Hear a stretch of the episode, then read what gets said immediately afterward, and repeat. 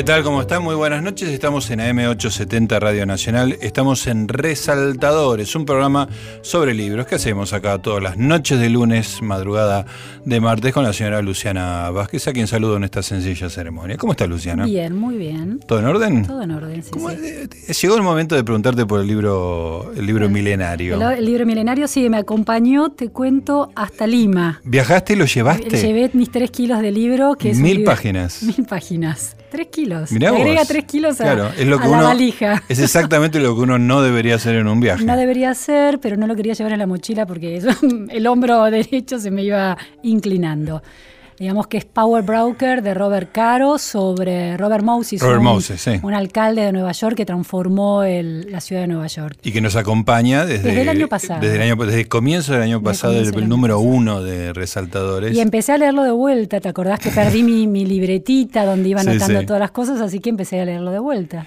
Lo que me hace recordar la anécdota que nos contó el otro día Nicolás Artusi, extraordinaria, que cuando empezó a leer y empezó a leer libros, eh, no, no, conocía la existencia del señalador. Entonces leía hasta la página 40, ahí se cansaba, se dormía, y al día siguiente empezaba de nuevo la, la página 1. Hermoso. Así hasta que el papá le dijo, no, pero podés marcar la Existe página. Existe una app que se sí, llama sí, señalador. Sí, extraordinario, extraordinario, como descubrir la penicilina prácticamente. Bueno, hoy tenemos una gran visita, Luciana, no hace falta que numere los pergaminos, vamos a decir directamente que estamos con Santiago Kovatlov. Santiago, muy buena, muchas gracias eh, Buenas por estar noches, acá con nosotros. un placer muy grande acompañarlos en una audición como esta. Gracias, Santiago. Bueno, vamos a hablar de libros, vamos a hablar de, de Santiago como lector, autor, este, maniático o no de los libros, si los acomoda, si los interviene, cómo es la biblioteca. Así que te vamos a pasear por todas las actividades de, bien, de, de la lectura. Digamos. Porque además Santiago tiene todos los sombreros, es poeta, sí. filósofo, traductor, traductor, traductor de poetas. Claro, traductor de poetas y de Lelutier también. ¿Cómo se sí, y de, bueno, ya que enumerás ese placer que he tenido en la vida, lo traduje también a Joan Manuel Serrat. Claro. ¿En serio? Sí. ¿Del al catalán? Portugués. Del catalán ah, en parte. No, al del catalán y del español. Ah. Eh, fue una oportunidad excepcional que me dio la vida y además eh, un nuevo papel que tengo del que me enorgullezco es ser uno de los actores de la obra que dirige mi hija llamada Inspiraciones Ajá. y que ya se ha presentado en Buenos Aires tanto en el CCK como en la usina y que acaba de ganar el premio que nos permite viajar a Madrid para estrenarla en este verano madrileño, tanto en Madrid como en el Escorial. La obra, dirigida por Valeria Kovatlov, cuenta con la participación musical de Víctor Torres Uh -huh. como barítono, de Pierre Blanchard en piano, y yo en la lectura de poesía, y Federico Puigros en la proyección de letras sobre el escenario, que son, si me dan un segundo, Sí, esencialmente esto. Víctor canta en alemán, en francés y en inglés. Yo leo o digo en español y portugués. Entonces todo lo que está en lengua extranjera lo proyecta Federico sobre el escenario, no solo como traducción tradicional, El subtítulo famoso. claro. exacto, sino que pone en movimiento, por iniciativa de Valeria, todas las palabras para que bailen junto Ah, con la dicción nuestra. Y es Qué lindo. bellísimo lo que se obtiene. Además, en la iluminación lo tenemos a Adrián Gramosi, que es un iluminador muy conocido. Y somos siete en total que viajaremos a Madrid. Qué de modo lindo. que la vida me ha dado la oportunidad a los 75 años de convertirme en víctima de mi hija después de haber sido verdugo. Una venganza muy dulce. Y, te gusta estar en el escenario me encanta, digamos, me porque encanta. Y, es una relación muy distinta del autor, digamos, que está muy mediada la existencia Así del es. lector. ¿no? En este caso, no, como decís bien, no lo está y me encanta la actuación. Yo ya vengo entrenado por mi trabajo en el trío con Marcelo Mogileski y César Lerner, Ajá. donde tenemos también varios espectáculos.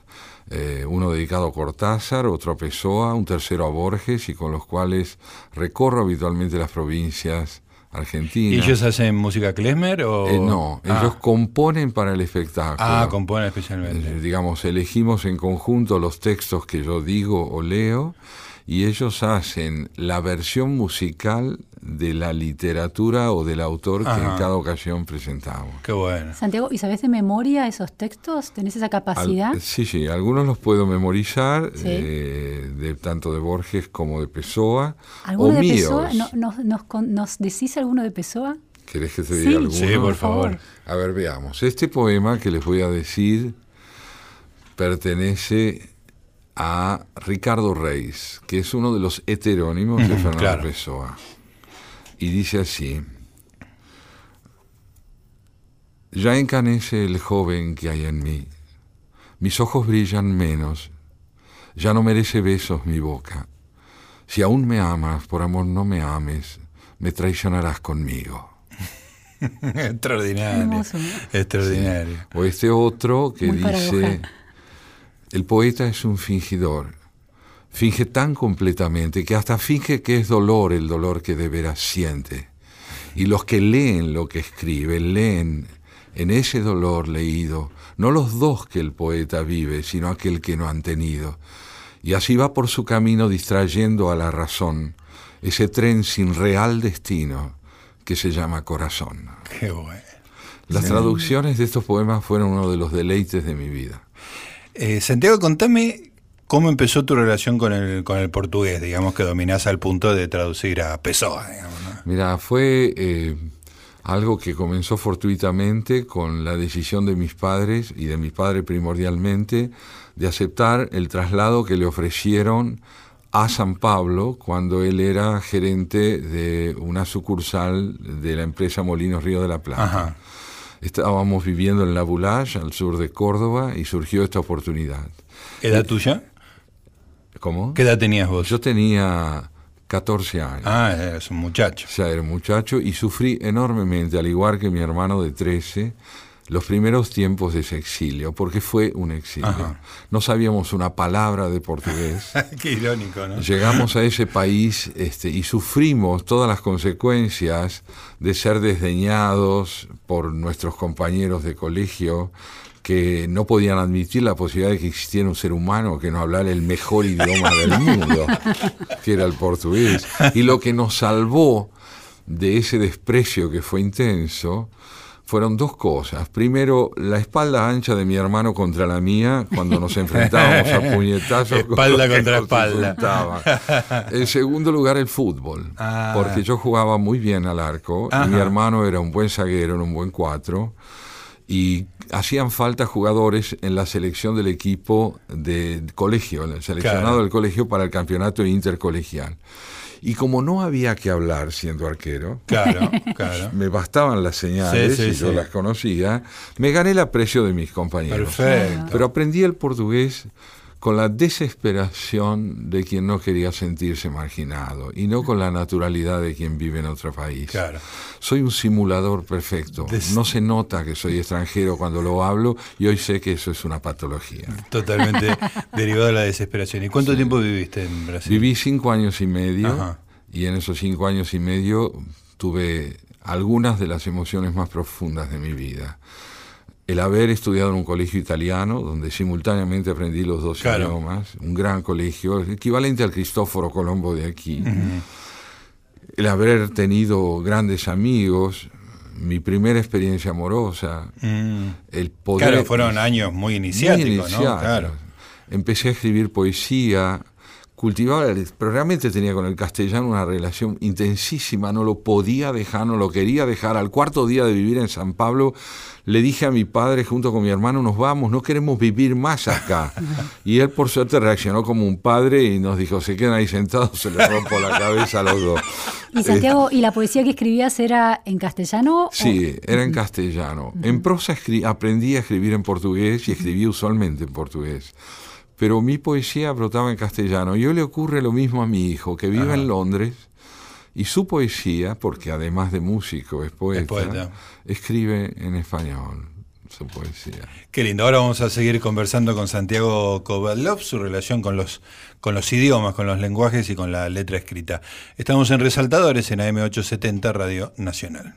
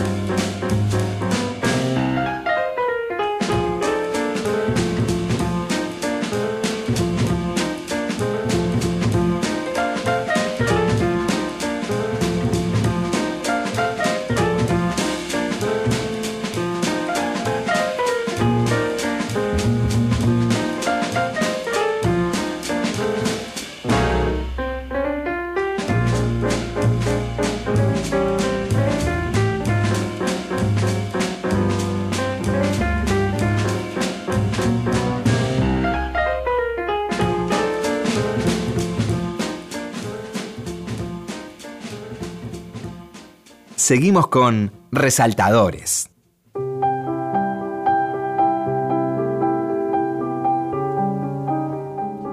Muy bien amigos, seguimos acá en AM870 Radio Nacional. Seguimos en Resaltadores conversando con Santiago Kovadlov. Aproveché la canción, la pausa para hablar de fútbol con Santiago, que estuvimos hablando de arqueros, pero ahora las obligaciones profesionales me llevan de nuevo a la literatura. Santiago, bueno, pero vos volviste, volviste de Brasil ya hablando portugués perfecto, eh, con derivado de la, desesperación, pero después la literatura es otra cosa, ¿no? Bueno, paralelamente a ese proceso de adaptación, el conocimiento de la literatura brasileña, tanto de la prosa de ensayo y ficción como de poesía, fue decisivo para mí. Los grandes poetas con los que yo me formé inicialmente, además de Lugones, en un principio que me enseñó rigurosamente lo que es un verso. sí, además de Lugones, por supuesto que fueron Carlos Drummond de Andrade, Manuel Bandera, João Cabral de Meloneto, Ferreira Goulart, todos ellos fueron para mí maestros. Maestros y algunos lo conocí, como Casiano Ricardo, eh, a Manuel Bandera, a Carlos Drummond de Andrade, fueron personas que conocí y cuya poesía me orientó tanto como la portuguesa.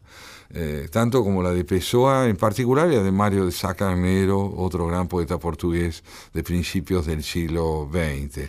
Y Santiago, a esos poetas brasileros llegaste por, eh, por la escuela a la que ibas o, te estabas en algún círculo literario paralelo? ¿Cómo funcionaba ese Ambas cosas. Éramos un grupo de jóvenes en la época de la poesía y de la literatura beatnik Ah, que nos reuníamos en una editorial de jóvenes donde todos aspirábamos a la inmortalidad, eh, que se llamaba Masao Ono. El dueño era un señor japonés excelente y generoso. Algunos de los que integrábamos ese grupo eran buenos escritores, otros presumíamos que lo éramos y éramos muy chicos todavía y no sabíamos escribir bien, pero ese contexto nos nutría. Y ahí tanto como en el colegio, donde tenía muy buenos amigos italianos, realmente iniciados en la literatura de Italia y que me enseñaron a reconocer la literatura, la gran poesía italiana, por ejemplo a Giacomo Leopardi, me enseñaron a reconocer a Ungaretti, a Montale. Eh, eh, fue, una convivencia a dos frentes con, con las dos literaturas y en el colegio también.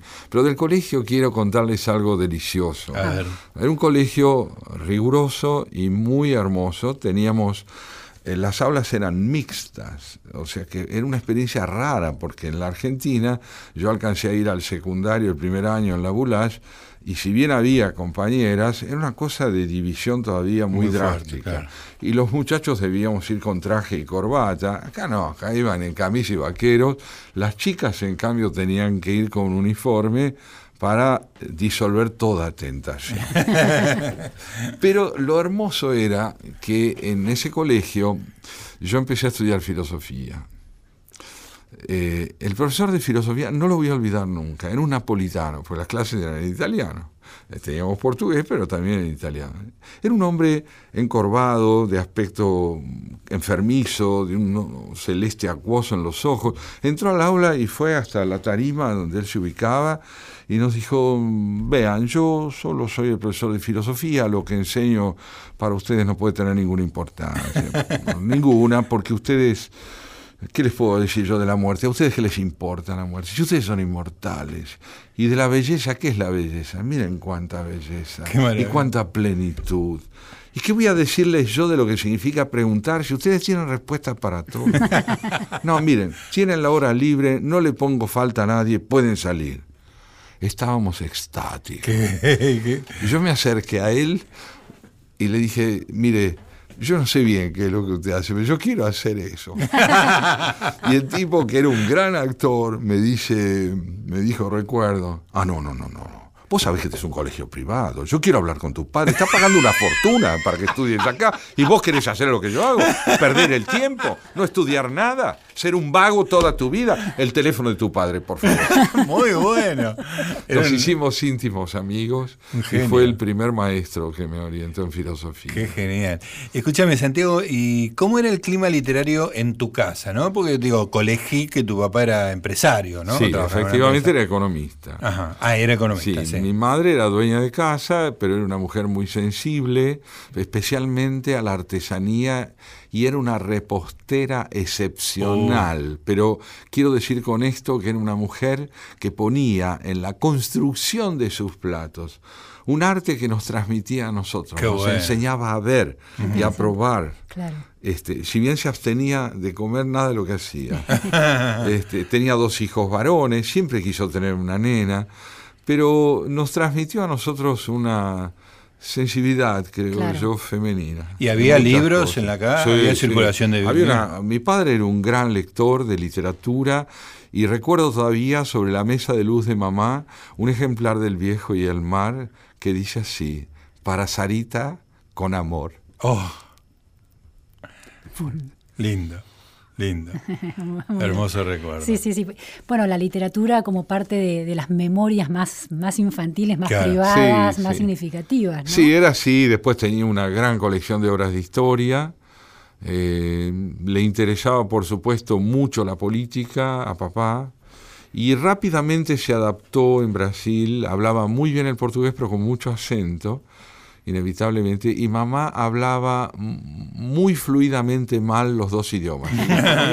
Fluido, pero- Sí, porque había perdido mucho del castellano Claro. y nunca había aprendido bien el portugués, pero lo hablaba con fluidez a tal punto y era tan raro lo que hablaba que cuando la llevé por primera vez a mi hijita, a Valeria, hoy mi directora, escuchó hablar a su abuela y me dice, papi, ¿a la abuela qué le pasa? ¿Qué le pasa?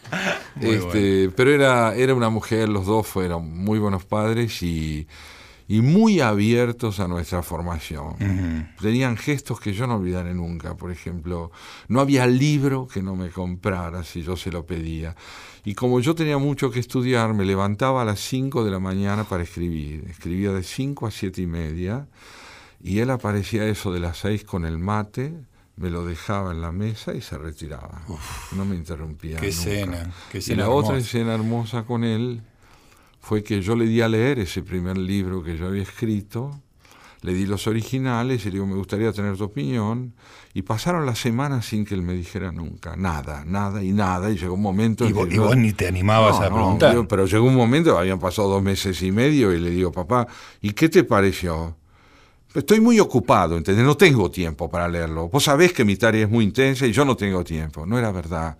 Había mandado el libro a imprimir. No. Ah, qué hermoso. Maravilla. ¿Y qué era ese libro? Ese libro se llamó La Constatación, que es un, es un galicismo, en español lo usamos muy poco, pero en portugués es muy frecuente.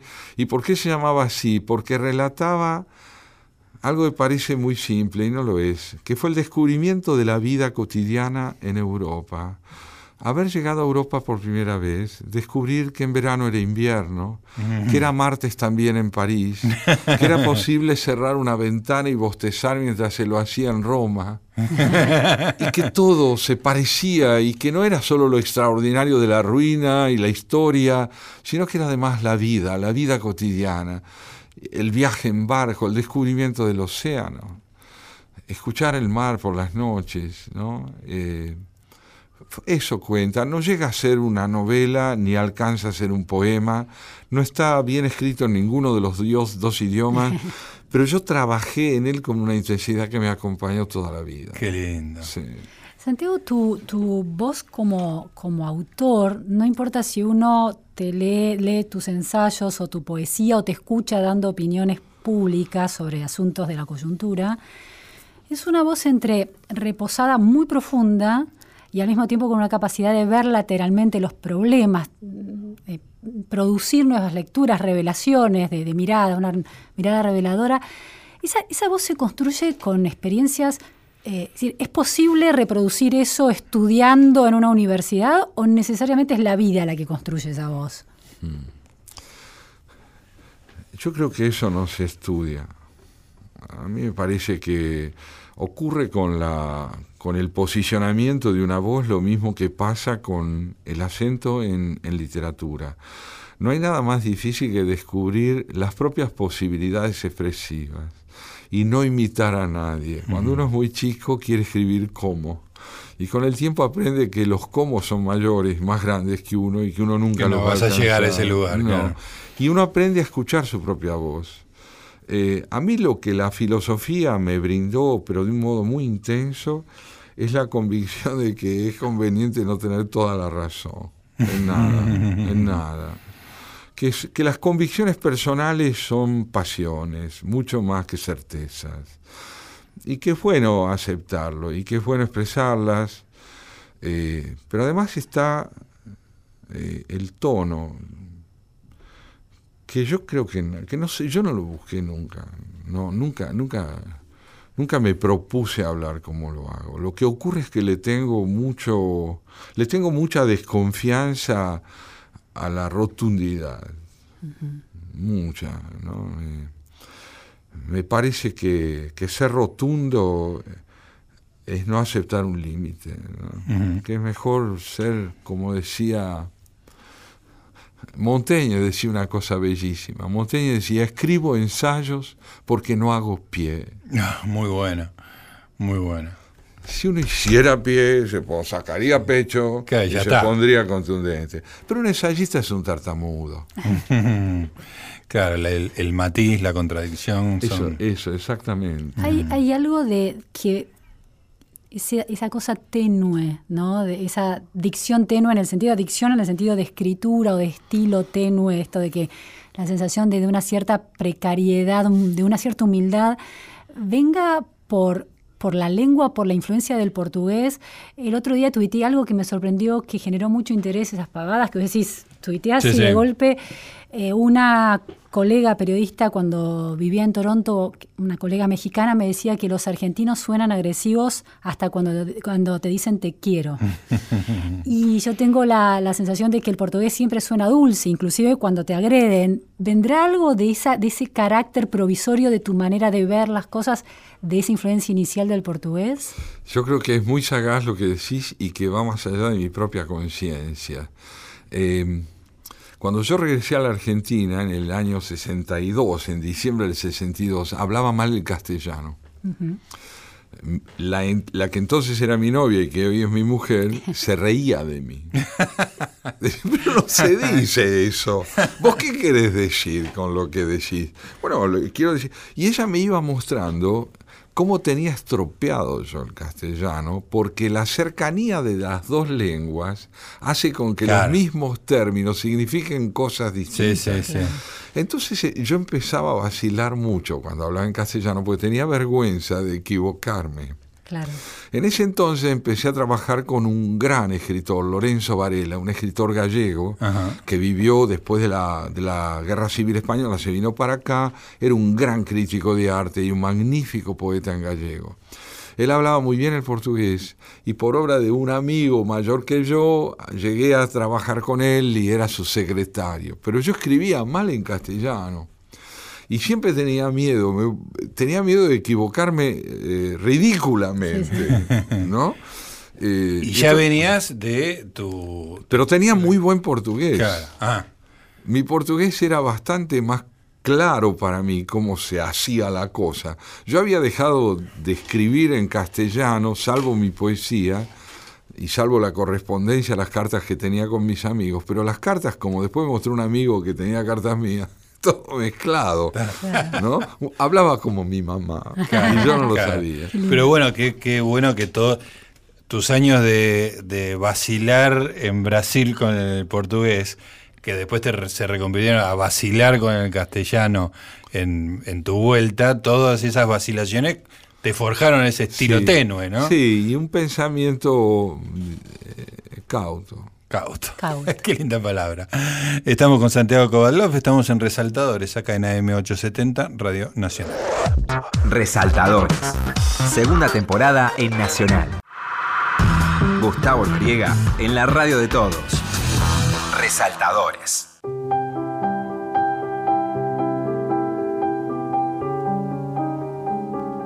Muy bien, seguimos en Resaltadores, bien acompañados por nuestra operación técnica, Diego Rodríguez, ahí manejando los controles y la producción impecable, como siempre, del señor Santiago Pfeiffer.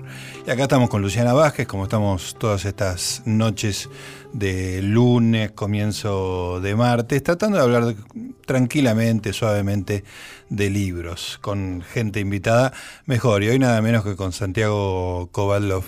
Mira, Santiago, no me interesa especialmente en este programa hablar de política, pero no puedo dejar de este, ver un, momento muy tenso entre tu gusto por la vacilación y en contra de lo rotundo, con los años del kirchnerismo, digamos, ¿no? Que más allá de consideraciones políticas particulares, eran años de afirmaciones rotundas, digamos, ¿no? De cómo sobreviviste, digamos, a esa, a, a que el- de- desde arriba fuera tan distinto a lo tuyo. Bueno, fueron años eh, en los que yo no, no pude dejar de expresar mi disidencia con el autoritarismo, con el caudillismo, con el populismo, eh, en mis ensayos del diario La Nación, sobre todo, o en la televisión o en la radio. Pero nunca sentí odio, nunca. Perdí muchos amigos entrañables, entrañables amigos. Los perdiste, no hay vuelta atrás. Sí, sí. Me acusaron eh, de todo, de ser fascista o pro-oligárquico, antidemocrático. Todas cosas que claramente no sos, por otra Sí, parte. no, seguramente, claro que no. Pero eh, fueron pérdidas muy dolorosas, pero nunca sentí odio hacia quienes eh, sostuvieron esa posición. Incluso cuando me tocó eh, ser muy agredido y hasta amenazado, ¿no? Yo recibí una acusación de traición a la patria y una, se me abrió una causa penal con un pedido de, de encarcelamiento perpetuo por complicidad este, con el golpismo antidemocrático y, y con eh, la obstrucción del buen pacto hecho con Irán. Mira. Eh, ahora, ¿cómo sobreviví? La verdad es que también tenía amigos que compartían conmigo la convicción de que la democracia eh, era otra cosa, es decir, era republicana o no era, o no era lo que la constitución pedía. eh, y, y yo venía de vivir el proceso militar, ¿no? Yo había vivido el proceso militar, eh, había sentido la angustia, el miedo, el terror y la posibilidad de escribir contra eso. Sin ningún heroísmo, pero hubo un momento en el que yo sentí, en aquellos años del proceso, que si no escribía contra eso, no iba a escribir nunca más. Y eso fue muy fuerte. Y pude escribir, escribí en la revista Humor, Claro. eh, y creo que me salvé el pellejo en el sentido de que pude seguir escribiendo. Pero hubiera sido para mí imposible no escribir denunciando tanto el apego a la muerte por parte del proceso como el apego a la muerte por parte de la guerrilla las dos formas de idolatría de la muerte como recurso de transformación política. Eh, no estoy seguro de que yo tenía razón en cuanto a lo que quería de la política, pero sí estaba seguro de que esos no eran los dos caminos. No era- no era por ahí. no era. Y bueno, y, y en este momento yo creo que es muy importante no pertenecer a un partido político. Yo apoyo este gobierno, pero lo apoyo desde la convicción de que tiene muchísimo que cambiar para poder parecerse a lo que quiere. Eh, y que hay que insistirle en que cambie, que hay que buscarlo como interlocutor de un espíritu crítico, que hay que abandonar la presunta alegría, que no hace falta alegría, que hace conciencia, hace falta conciencia del dolor. Eh, eh, siempre me acuerdo de aquellas palabras de Adenauer cuando asumió la presidencia de Alemania en el 46, después de la guerra, y dijo, Adenauer dijo, las fuerzas aliadas han derrotado al nazismo, pero los alemanes no aún. Necesitamos muchos años para que Alemania se cure de este horror. Y yo creo que necesitamos nosotros muchos años, sin hacer una equivalencia literal, por supuesto, entre lo vivido por Europa y lo vivido acá, pero creo que Argentina necesita muchos años para hacer que la política se someta a la ley. Que nosotros no tenemos idea de la ley más que como recurso de la política. Y que esa inversión es perversa. Claro, claro. Como herramienta y no como fundamento, ¿no? bueno, dejé de escribir artículos políticos en este tiempo, prefiero abordar otros temas, eh, escribo en el suplemento ideas, eh, alguna nota sobre temas que me importan mucho, pero que no necesariamente son de coyuntura, y reservé para la televisión el tratamiento de los temas políticos. Y, como como lector, ¿cómo te influyó y, qué derivaciones tiene hoy en, tu, en tu vida de lector eh, la coyuntura? ¿Estás eh, leyendo obras de coyuntura política o estás volviendo a la filosofía o a la poesía? Me gusta mucho la historia política, me gusta mucho leer historia política argentina, la historia de las ideas políticas, para usar un, un título de José Luis Romero. Sí. Me gusta mucho leerlo a Luis Alberto Romero eh, y también, sin duda, me interesa mucho seguir a través del periodismo la reflexión política de todos los diarios que puedo, especialmente seleccionados, porque no necesariamente los leo el día que salen. Ajá, eh, pueden esperar. Pueden, esperar. Los guardo para un momento en el cual mi disposición sea mayor. Soy muy egoísta con mi tiempo. Yo me hice rico es decir, gané tiempo. Es un negocio espectacular. Tengo horas para escribir y leer. Eh, tengo cuatro días para leer y escribir y estudiar, en los que además veo a mi nieto argentino, porque tengo dos británicos, este, y a mis hijas que están aquí, y, pero sobre todo me dedico mucho a trabajar en mis cosas. Eh, entonces, enseño los martes, miércoles y jueves, a veces los jueves doy alguna charla, y después, eh, cuando viajo, me llevo mis artículos políticos y los leo con mucha lentitud en los aviones, en los aeropuertos, en los hoteles. ¿Y te los llevas en forma de recortes o son links? Algunos son links y otros los llevo con recortes porque por razones de edad soy un idólatra del papel. Escúchame, y ¿Y el flujo de libros que tenés eh, ahora, ¿cómo, cómo se genera? Digamos, ¿Te mandan libros, vas y compras, sí, buscas en internet? Sí, sí, sí. sí. Eh, normalmente me gusta mucho recorrer librerías. ¿Todavía te gusta eso? Mucho, mucho. Me gusta ir a las librerías, me encanta tocar los libros, preguntar por los libros, quedarme hojeando libros en las librerías. Eh, ese tiempo forma parte de mi tiempo libre, de mi tiempo de escritura. Y la música también ocupa un lugar muy importante, tanto como los libros. Soy un buen oyente, me gusta mucho el jazz, muchísimo, el tango, la música clásica. Y trabajar con músicos es un deleite para mí mayor, porque yo creo que la aspiración de todo poeta es haber sido músico. Mm.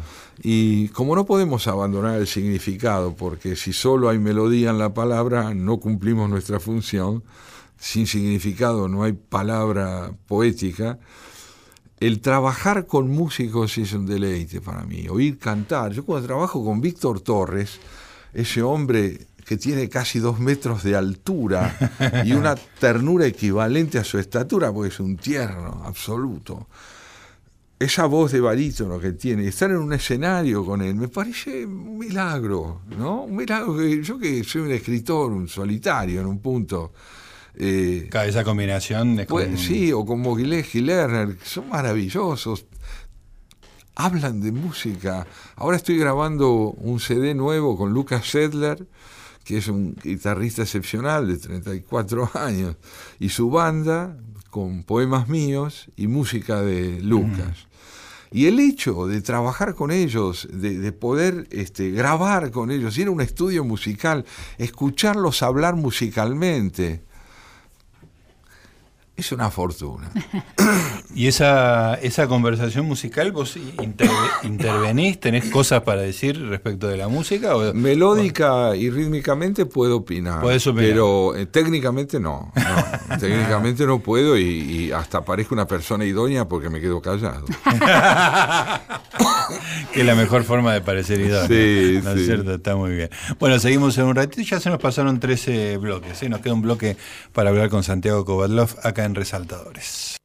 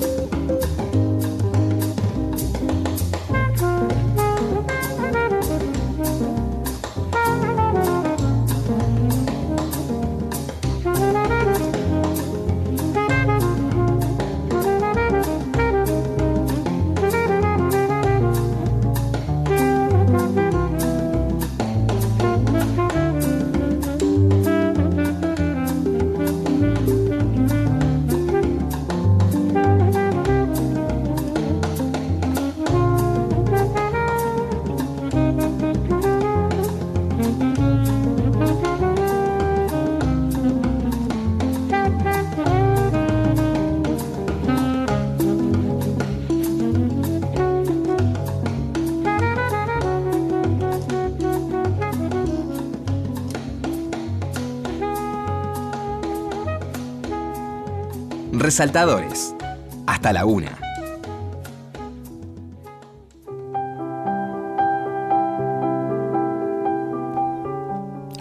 Muy bien, último bloque, estamos con Santiago Kovadlov, estamos acá con Luciana Vázquez charlando con él, le, lo hicimos pasear por buena parte de su obra, por buena parte de su biografía. Me gustaría que me cuentes, antes de que, Luciana te haga un, pedido particular, este, ¿cómo descubriste en algún momento a Pessoa, digamos? ¿Hubo un, un coup de foudre entre los dos? Bueno, en los años en que yo estaba en Brasil, sobre todo hacia el año 58, 59, se editó en San Pablo, no, en Río de Janeiro, el primer compendio de poesía de Fernando Pessoa. Eh, la crítica que lo hizo reunió para Aguilar obras de él y de todos sus heterónimos.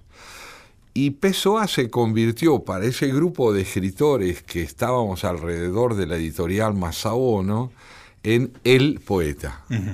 Era el maestro. Y yo lo descubrí también. Mi portugués todavía no estaba muy afianzado, pero lo podía leer bien y con naturalidad, aunque el portugués de, Portugal es tan distinto. Eso te iba a preguntar, no era lo mismo. No, no, no. Pero nosotros lo retraducíamos al acento paulista, ¿no? este, y de hecho, cuando me toca viajar a Portugal o dar una charla en Portugal, eh, me, me, dicen por qué no hablo bien portugués. este, y, bueno, lo cierto es que en ese momento era, fue un descubrimiento excepcional y algo les puedo decir más íntimo todavía. Pessoa para mí es más real que mis vecinos de piso. Los conozco, lo conozco más, lo trato más. Me conmueve de un modo tan especial. Y tuve la fortuna en el año 85 de conocer a la que fue su novia en, San en, en Lisboa en un congreso que habían organizado por los 50 años de su muerte y ahí Saramago me presentó a Ofelia Queiroz, que tenía en ese momento 80 años. Y era encantadora, estaba totalmente enamorada de ah. él, totalmente enamorada de él. Y la relación de ellos, sin embargo, fue muy tormentosa, porque él era un tipo muy difícil, muy difícil. La correspondencia de ellos lo prueba. Ella era una mujer inteligente, encantadora. Su proyecto de vida era, diríamos, normal. Ella quería casarse con él, vivir con él. Y él era un fóbico grave se podría argumentar ideológicamente y decir que era un genio que prefería vivir solo, y de hecho se lo decía, dice, vos te imaginás a vos misma presentándole a tu padre un hombre como yo, que no tiene ni domicilio fijo, ni un trabajo estable. Ni un nombre estable, una cantidad de nombres. Y ella, y ella, como él se llamaba Pessoa, ella lo llamaba en francés person. Ah, muy bueno. Así lo llamaba. Muy bueno. Meu querido person. Qué lindo. Además, me, me, parece muy cinematográfica la escena, digamos, porque es una persona que vos conocés al nivel de la intimidad. ¿Qué le decís? O sea, de repente conoces a la que fue la novia de tu persona admirada. ¿Con qué arrancaste? Sí, bueno, esa cena a la que me invitó este, Saramago para que yo la conociera, pues Saramago había estado antes en la Argentina y yo lo llevé de recorrido a la Feria del Libro y lo traducí un poco porque él en ese momento hablaba en portugués, después hablaba también muy bien español, más tarde su mujer era española. Pero yo no le pude decir nada, yo la quería escuchar. Nada, este era, era una mujer locuaz, realmente locuaz, y hasta un poco jactanciosa de haber sido la elegida por él. Pero en verdad no fue elegida estrictamente, él no la hizo feliz de ninguna manera. Él, él despertó un, deseo de pareja que ella no, que él no consumó jamás, no, no, nunca. Pero sí tuvo, hay un episodio delicioso cuando se separan porque ya realmente ella no soporta más las evasiones de él. En la correspondencia es muy jugada, ella es muy jugada, él no. Este, en un momento dado se separan y dos años más tarde se encuentran en una callecita de Lisboa Y bueno, y, él, ella celebra ese encuentro y él también. Eh, ella me contó eso en el encuentro que tuvimos personalmente. Cómo lo encontró, dice que lo encontró muy delgado y muy pálido. Él bebía muchísimo, de hecho muere muy joven. Eh, y después de ese encuentro, él al poco tiempo le manda una foto de él. Él era bastante conocido en Lisboa como poeta y como escritor, y también como aspirante a contador público, eso se los tengo que contar. Este, y entonces les mando una foto de él, donde él está en un boteco, como se llamaba los barcitos pequeños en Brasil, donde se iba a tomar una copa de vino, y él, él está tomando y le sacaron una foto. Entonces él le manda la foto y en el reverso le pone así, para a minha ofelinha do seu Fernando in flagrante delitro. delitro. lindo, muy lindo. Y ella contó eso. Muy bueno. Santiago, tengo dos pedidos en realidad. Uno es si es posible que nos recites alguna de tus poesías que fueron recogidas en un volumen por Planeta, ¿no? Por la editorial sí, Planeta. Hombres Reunidos se titula el libro, donde aparecieron los nueve libros de poesía que hasta ahora publiqué. Y el segundo pedido es si podés recitarnos alguna poesía en portugués. Ay, sí, por favor. Sí, algo voy a poder decir en portugués. Podemos arrancar por ahí con la tuya. Bueno, mi poema se llama Inspiración, el que puedo decirles, y da título al espectáculo que hemos hecho con Valeria. Y dice así, cosecho palabras secas, sin secretos, palabras mudas. La poesía dejó mi casa. Llevo meses implorando su regreso sin advertir lo que sé. No entrará si lo hace por la puerta entreabierta. Lo hará si vuelve por el techo sin grietas o la ventana cerrada. O más rotundamente todavía la veré de pronto posada en mi mano, sin saber cómo llegó hasta aquí. Hermoso, hermoso. Y de Pessoa también puedo recitarles algo. Hay un breve poema muy gracioso de Carlos Drummond de Andrade. Es en realidad una sentencia casi china, pero humorística, bien, carioca, ¿no? que dice, mundo, mundo, mundo, si eu me chamasse Raimundo, seria uma rima, não seria uma solução. que es toda una reflexión muy hermosa sobre la poesía del mundo, ¿no? Y de Pessoa algunos fragmentos de tabaqueria. Eu não sou nada, não posso ser nada. No tempo em que festejava o dia dos meus anos, eu era feliz e ninguém estava morto. Que sei eu do que serei, eu que não sei o que sou? Ser o que penso, mas há tantos que pensam ser o mesmo que não podemos ser tantos. Janelas do meu quarto, do meu quarto que é um, entre milhões do mundo que ninguém vê, o que saberiam de mim? Que sei eu do que serei, eu que não sei o que sou. Qué música, ¿eh? Qué música. ¿Eh? Impresionante. Extraordinario. Ese es Álvaro de Campos, que estaba muy peleado con Pessoa. Muy peleado. No se llevaban bien porque Campos consideraba que Pessoa era un ovillo enredado para el lado de adentro. Ay, qué linda imagen. Eso decía de Pessoa. Y Ricardo Reis no lo apreciaba Álvaro de Campos porque Álvaro de Campos era demasiado exaltado y tenía una poesía desenfrenada y no medida como la de él, a tal punto que un día para caracterizarlo, Ricardo Reis dijo, hay hombres que se definen en una sola frase, ¿no? Dice, y, dijo, él de sí mismo, ¿no? No de Campos, sino rey de sí mismo, dijo, abomino de la mentira porque es una inexactitud. la inteligencia de ese hombre. Hay que tener una cosa realmente muy deslumbrante, muy deslumbrante, posibilidad de desdoblarse así. Sí. La, la verdad, eh, Santiago, que creo que seguir la conversación es arruinarla. La, la has dejado tan arriba, justo coincide con que el tiempo terminó, pero de Bueno. todas maneras me parece que terminamos de la mejor Déjenme forma decirles que les agradezco el encuentro por la intimidad que tuvimos. La pasamos genial, realmente vos, fue lo- Ustedes. un momento hermoso. ¿eh? Gracias. Santiago Kovatlov acá en Resaltador. Nos reencontramos, eh, querida Luciana, dentro de exactamente una semana acá por AM870, Radio Nacional. Chao.